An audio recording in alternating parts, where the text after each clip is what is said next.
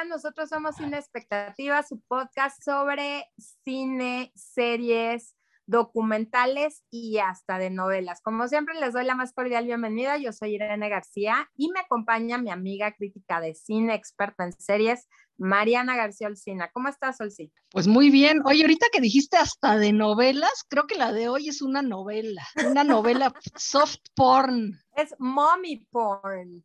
Ese es el género. Género erótico, pero nos clavamos en, en, que es para las mamás, Olcina.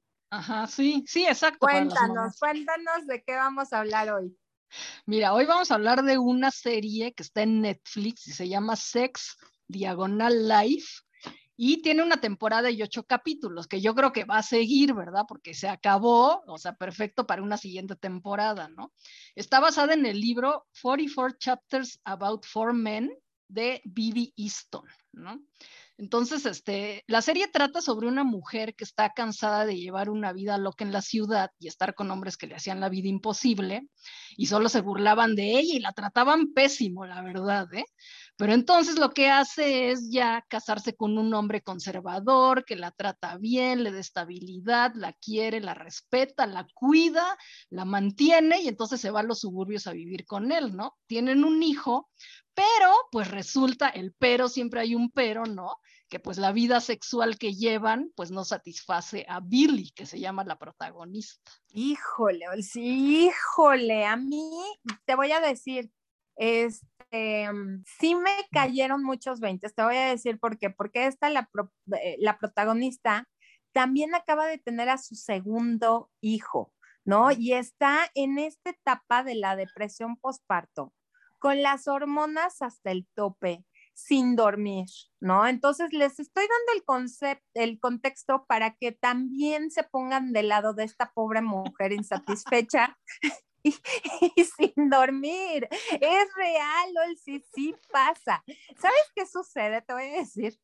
Empieza ella en estas horas de cansancio extremo y de, y de hartazgo, porque si te sientes como una vaca, o sea, nada más sirves para dar, alimentar a tu hijo, ¿no? Y estás cansada, estresada. Y aquí lo que sucede a la pobre Billy es que se empieza a acordar de sus noches locas y de su libertad cuando era soltera y andaba con un eh, guapo y millonario productor de música, ¿no? Entonces, híjole, sí la tiene difícil, sí. Pues sí, sí la tiene difícil, pero pues bueno, hay que ver también que este cuate, o sea, en serio llevaban una relación pues bastante obsesiva.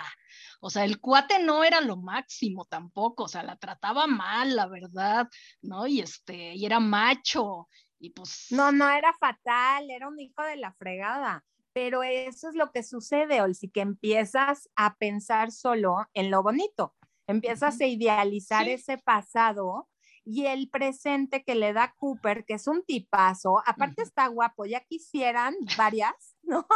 Que el marido estuviera así de guapo. Así de guapo, no manches, millonario, buena gente, buen papá. Y sí, yo empecé a odiar a esta Billy Dije, a ver, estás bien mensa. Oye, pero bueno, la cosa, el, o sea, el medio del asunto empieza aquí cuando Billy, pues un poco frustrada, empieza a escribir su diario y empieza a escribir las noches de pasión y lo que extraña del sexo con Brad. Y entonces resulta que Cooper un día lo lee y entonces, es que pues, se le olvidó ahí donde estaba Cooper, lo dejó, lo dejó abierto ahí. abierta. Entonces, bueno, Cooper lo lee, y entonces Cooper es tan buena onda también, digo, lo ponen como es un pan de Dios, Cooper, y dice, no, pues mi esposa no puede estar así, yo voy a tratar de cumplirle todas sus fantasías y deseos. Que digo, ahí sí te ríes un poco, porque pues todo lo que trata de cumplirle acaba en un desastre absoluto, ¿no? O sea, nunca puede cumplirle ninguna fantasía ni nada. Bueno, fíjate que yo tuve un live con una psicóloga y está súper interesante porque obviamente si la serie te empieza a dar como estos contextos que después se le re, o sea, se le, eh, se le vienen encima a la protagonista. Ella, como bien dices al principio, estaba ya harta de esta vida ¿no? De, de, estar con personas que no la valoraban, con hijos de la fregada, termina cansada y ahí es donde aparece este buen hombre Cooper. Pero Billy se le olvidó comentarle a Cooper cómo era antes, ¿no? O sea, porque era muy activa sexualmente, porque era muy fogosa, porque estaba muy... Eh, pues involucrada en su, en su, doctorado, creo que iba a sacar el doctorado, la maestría, y entonces ella también por llevar la fiesta en paz, porque no la fuera a dejar, que eso está fatal, le oculta todas estas cosas, deja su carrera para ser mamá y también la frustra mucho. Si yo creo que una mujer, ¿no? O sea, digo, te podrás acordar de, de las cosas, pero cuando sabes que dejaste lo que amas, ¿no? Tu carrera, y estás en, en, nada más dedicada al hogar y eso no te llena, creo que eso es mucho más detonante en una relación que tal vez recordar, Alex, ¿no? No sé cómo lo ves tú. Sí, pues sí, o sea, yo creo que el tema es muy válido, la verdad, yo sí pienso que el tema es válido y que sí refleja los deseos de las mujeres, ¿no? Pero pues sí, a mí lo que te digo que no me gustó mucho fue que pues la relación que tenía con este cuate no era lo máximo, ¿no? Como dices tú, pues sí, te empiezas a acordar de lo bonito nada más, ¿no? Entonces, este, pero pues bueno, hubo un momento en la serie que tú pensabas que iba a dejar todo lo, la estabilidad que tenía por irse con la pasión. Por el Brad.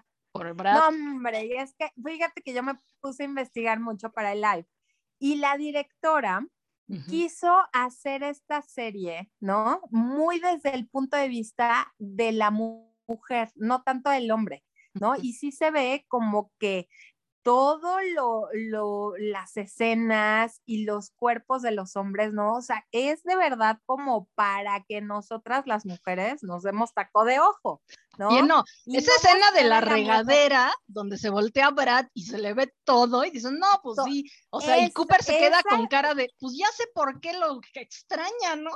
Claro, claro, o sea, y esa es una gran escena, ¿no? Y dijo la, la, la directora, que dice es que en todas las películas sí, sí se hace un, un, desnudo frontal de la mujer y los hombres nunca. y aquí lo quise mostrar, ¿no? Y también como esta parte de, de, lo que dicen, ¿no? Se van a medir, ¿no? Los, los hombres, ¿no? Y el esposo va a ver cuánto, y pues el esposo obviamente sale, ¿no?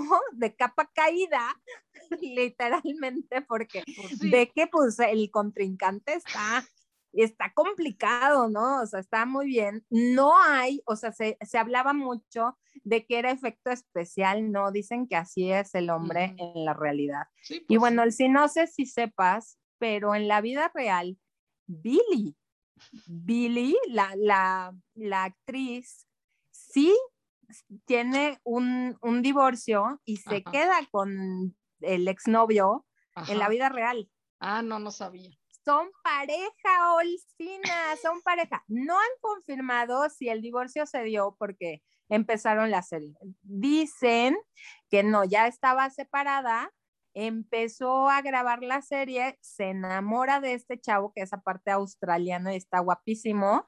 Y entonces, bueno, ya son muy felices y contentos. O sea, imagínate, te acabas de divorciar y llega, te dan trabajo y novio, no hombre, o sea, pero es que ni mandado a hacer Olcina, por eso de verdad sí transmite mucha química esta pareja. Está cañón, eso sí. Oye, pero bueno, también es una serie, lo que yo creo es este, o sea, con puro actor desconocido igual, bueno, yo no conocía a nadie, la verdad, y sí se me hizo, o sea, yo te iba a decir que esas como series, películas de serie B, un poco como de bajo presupuesto, o sea, no sé de dónde la sacaron o por qué o quiénes, o sea, quiénes son los creadores, pero sí se me, o sea, está bien y todo, pero sí se me hace una serie ahí como medio perdida en Netflix que tuvo mucho éxito, porque sí tuvo muchísimo éxito. Mucho éxito, pues te digo, yo creo que la última, la última mm, escena o el último capítulo, pues sí, te abre la, la puerta a una segunda temporada, porque precisamente sí, yo creo que vieron que jaló cañón, ¿no? No, no se lo imaginaron.